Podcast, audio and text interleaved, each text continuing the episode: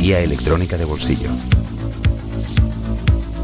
Hugo Carretero es responsable de la programación del Festival Granadino Ritmo y bueno, en definitiva está también en diferentes facetas de la organización de este festival. Hugo, buenas tardes y bienvenido. Buenas tardes, encantado. El próximo fin de semana, 5 y 6 de mayo, en Atarfe, en las faldas de Sierra Elvira, se celebra el Festival de Música Electrónica Ritmo, dos jornadas de música de baile en plena naturaleza. Hugo, ¿qué vamos a encontrar estos dos días? ¿Qué es lo que nos espera? Bueno, pues en realidad es un cartel bastante variado, tanto en estilos de música como en la misma procedencia de, los artistas, ¿no? Los amantes, digamos, de la música trance van a encontrar su representación, los que gustan más del house o el disco también, del electro. Hay diferentes estilos de música, música disco, y, eh, yo creo que, que, los que disfrutan con la música electrónica seguramente encontrarán algún artista que va, que va a hacer que disfruten. Lo cierto es que habéis compuesto un cartel muy equilibrado, desde, por citar, eh, propuestas más cercanas, desde unos Massa Sound System hasta un Erol Alcan, ya digo, por citar dos de las propuestas de entre las 21 que tenéis programadas. ¿Qué pesa más cuando montáis el cartel del festival? ¿Que sean artistas que os gustan o el estilo musical? ¿O tenemos tanta electrónica tan interesante y tan bailable como para andarnos con tonterías, como para andar clasificando por estilos? Claro, el etiquetado, cuando uno etiqueta siempre se equivoca ¿no? Eh, básicamente, eh, los que estamos detrás del festival nos dijimos hacer, de hacer un, cartel que fuese el festival al que nosotros nos gustaría ir, básicamente, ¿no? Eh, ahora hay mucha oferta de, festivales de música electrónica y de música de todo tipo, ¿no? Pero nosotros pensábamos que, ok, ¿a qué festival nos gustaría ir, no?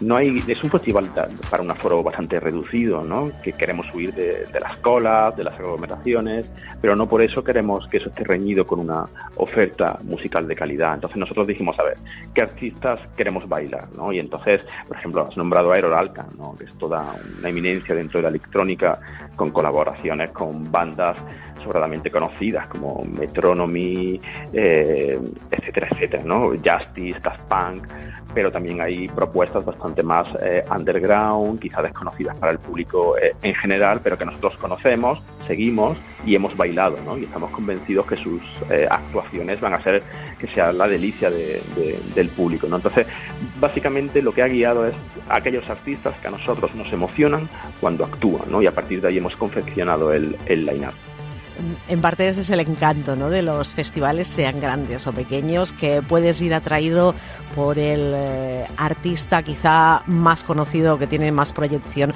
pero que te permite descubrir precisamente lo que no conoces y sigue valiendo la pena. Claro, sí, nosotros todavía creemos en ese concepto de festival, ¿no? donde un asistente o potencial asistente lee el cartel, lee el line-up y a lo mejor hay una gran cantidad de nombres que no conoce pero que va al festival y, los descubre y los incluye en su agenda de artistas favoritos. los festivales como un sitio de descubrimiento e incluso de, aprendizaje. ¿no? Creemos en eso. De hecho, esa apuesta nos ha llevado que la procedencia de los artistas sea muy variada. Tenemos una representación muy fuerte de la escena holandesa, ¿no? con, cuatro artistas como Ray Colino, Naone, Interstellar Funk o Identified Passion pero viene también eh, Audrey Danza, ¿no? que viene de Suiza, vienen los Local Suicides de Berlín. Entonces, esa búsqueda de, esa escena, digamos, que está más eh, por debajo de, lo que es masivo y conocido, nos ha hecho frecuentar diferentes nacionalidades, países, procedencias. ¿no? Y bueno, estamos, la verdad que estamos bastante satisfechos. Tengo que reconocer que desde hace años nosotros sentimos cierta debilidad por los festivales pequeños, sobre todo en el campo, en espacios naturales, y cuando utilizo campo lo utilizo en el sentido más amplio de la palabra. Eh, la música electrónica se puede ir desprendiendo del tópico que la relaciona o que la relacionaba con espacios urbanos, nocturnos y de club.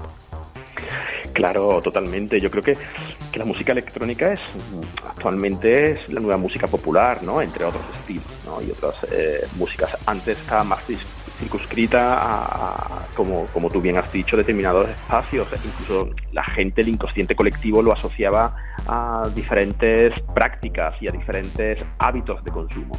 Eso ya se ha, yo creo que ya que ha desaparecido.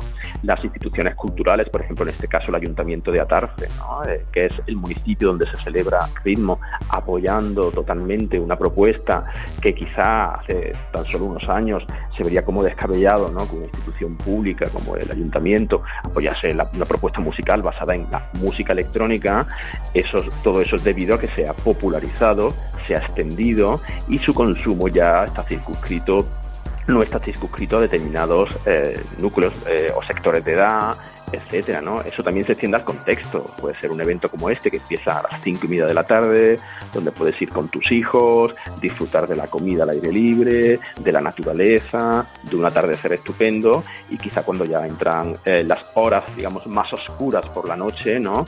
Pues está abierto para que los clubes y los y las personas más eh, destinadas a quemar zapatilla, digamos, eh, disfruten del festival, ¿no? Entonces yo creo que la oferta musical que, que se centre la música electrónica también ya eh, cumple con los objetivos de saciar, digamos, diferentes expectativas, tanto la de gozar de un buen día en la naturaleza, al aire libre, como la de bailar, como la de compartir con los amigos, y no tiene que ser solo de madrugada en un club de techos bajos y oscuros. Hugo, eh, antes de acabar esta entrevista, no sé si te pongo en un compromiso, si te pido que nos recomiendes tus favoritos del cartel de este año. ¡Wow! Sí que es un compromiso. Bueno, pero bueno, como más que mis favoritos, porque en función del estilo musical que el asistente prefiera, eh, puede hacerse como una ruta, ¿no? Son 21 artistas, hay dos escenarios, empieza a las 5 y media de la tarde y se acaba a las 3 de la mañana, y uno puede configurar una ruta particular y seguro que, en función de sus gustos y seguro que no falla, ¿no? Pero si fuera la mía, si yo fuera asistente y fuera mi, mi ruta, por ejemplo, yo el viernes no me perdería a, la Audrey Danza, ¿no? a la suiza Audrey Danza con su ritmo trans acelerado y su purpurina. Creo que es una actuación que no se, no se debería perder.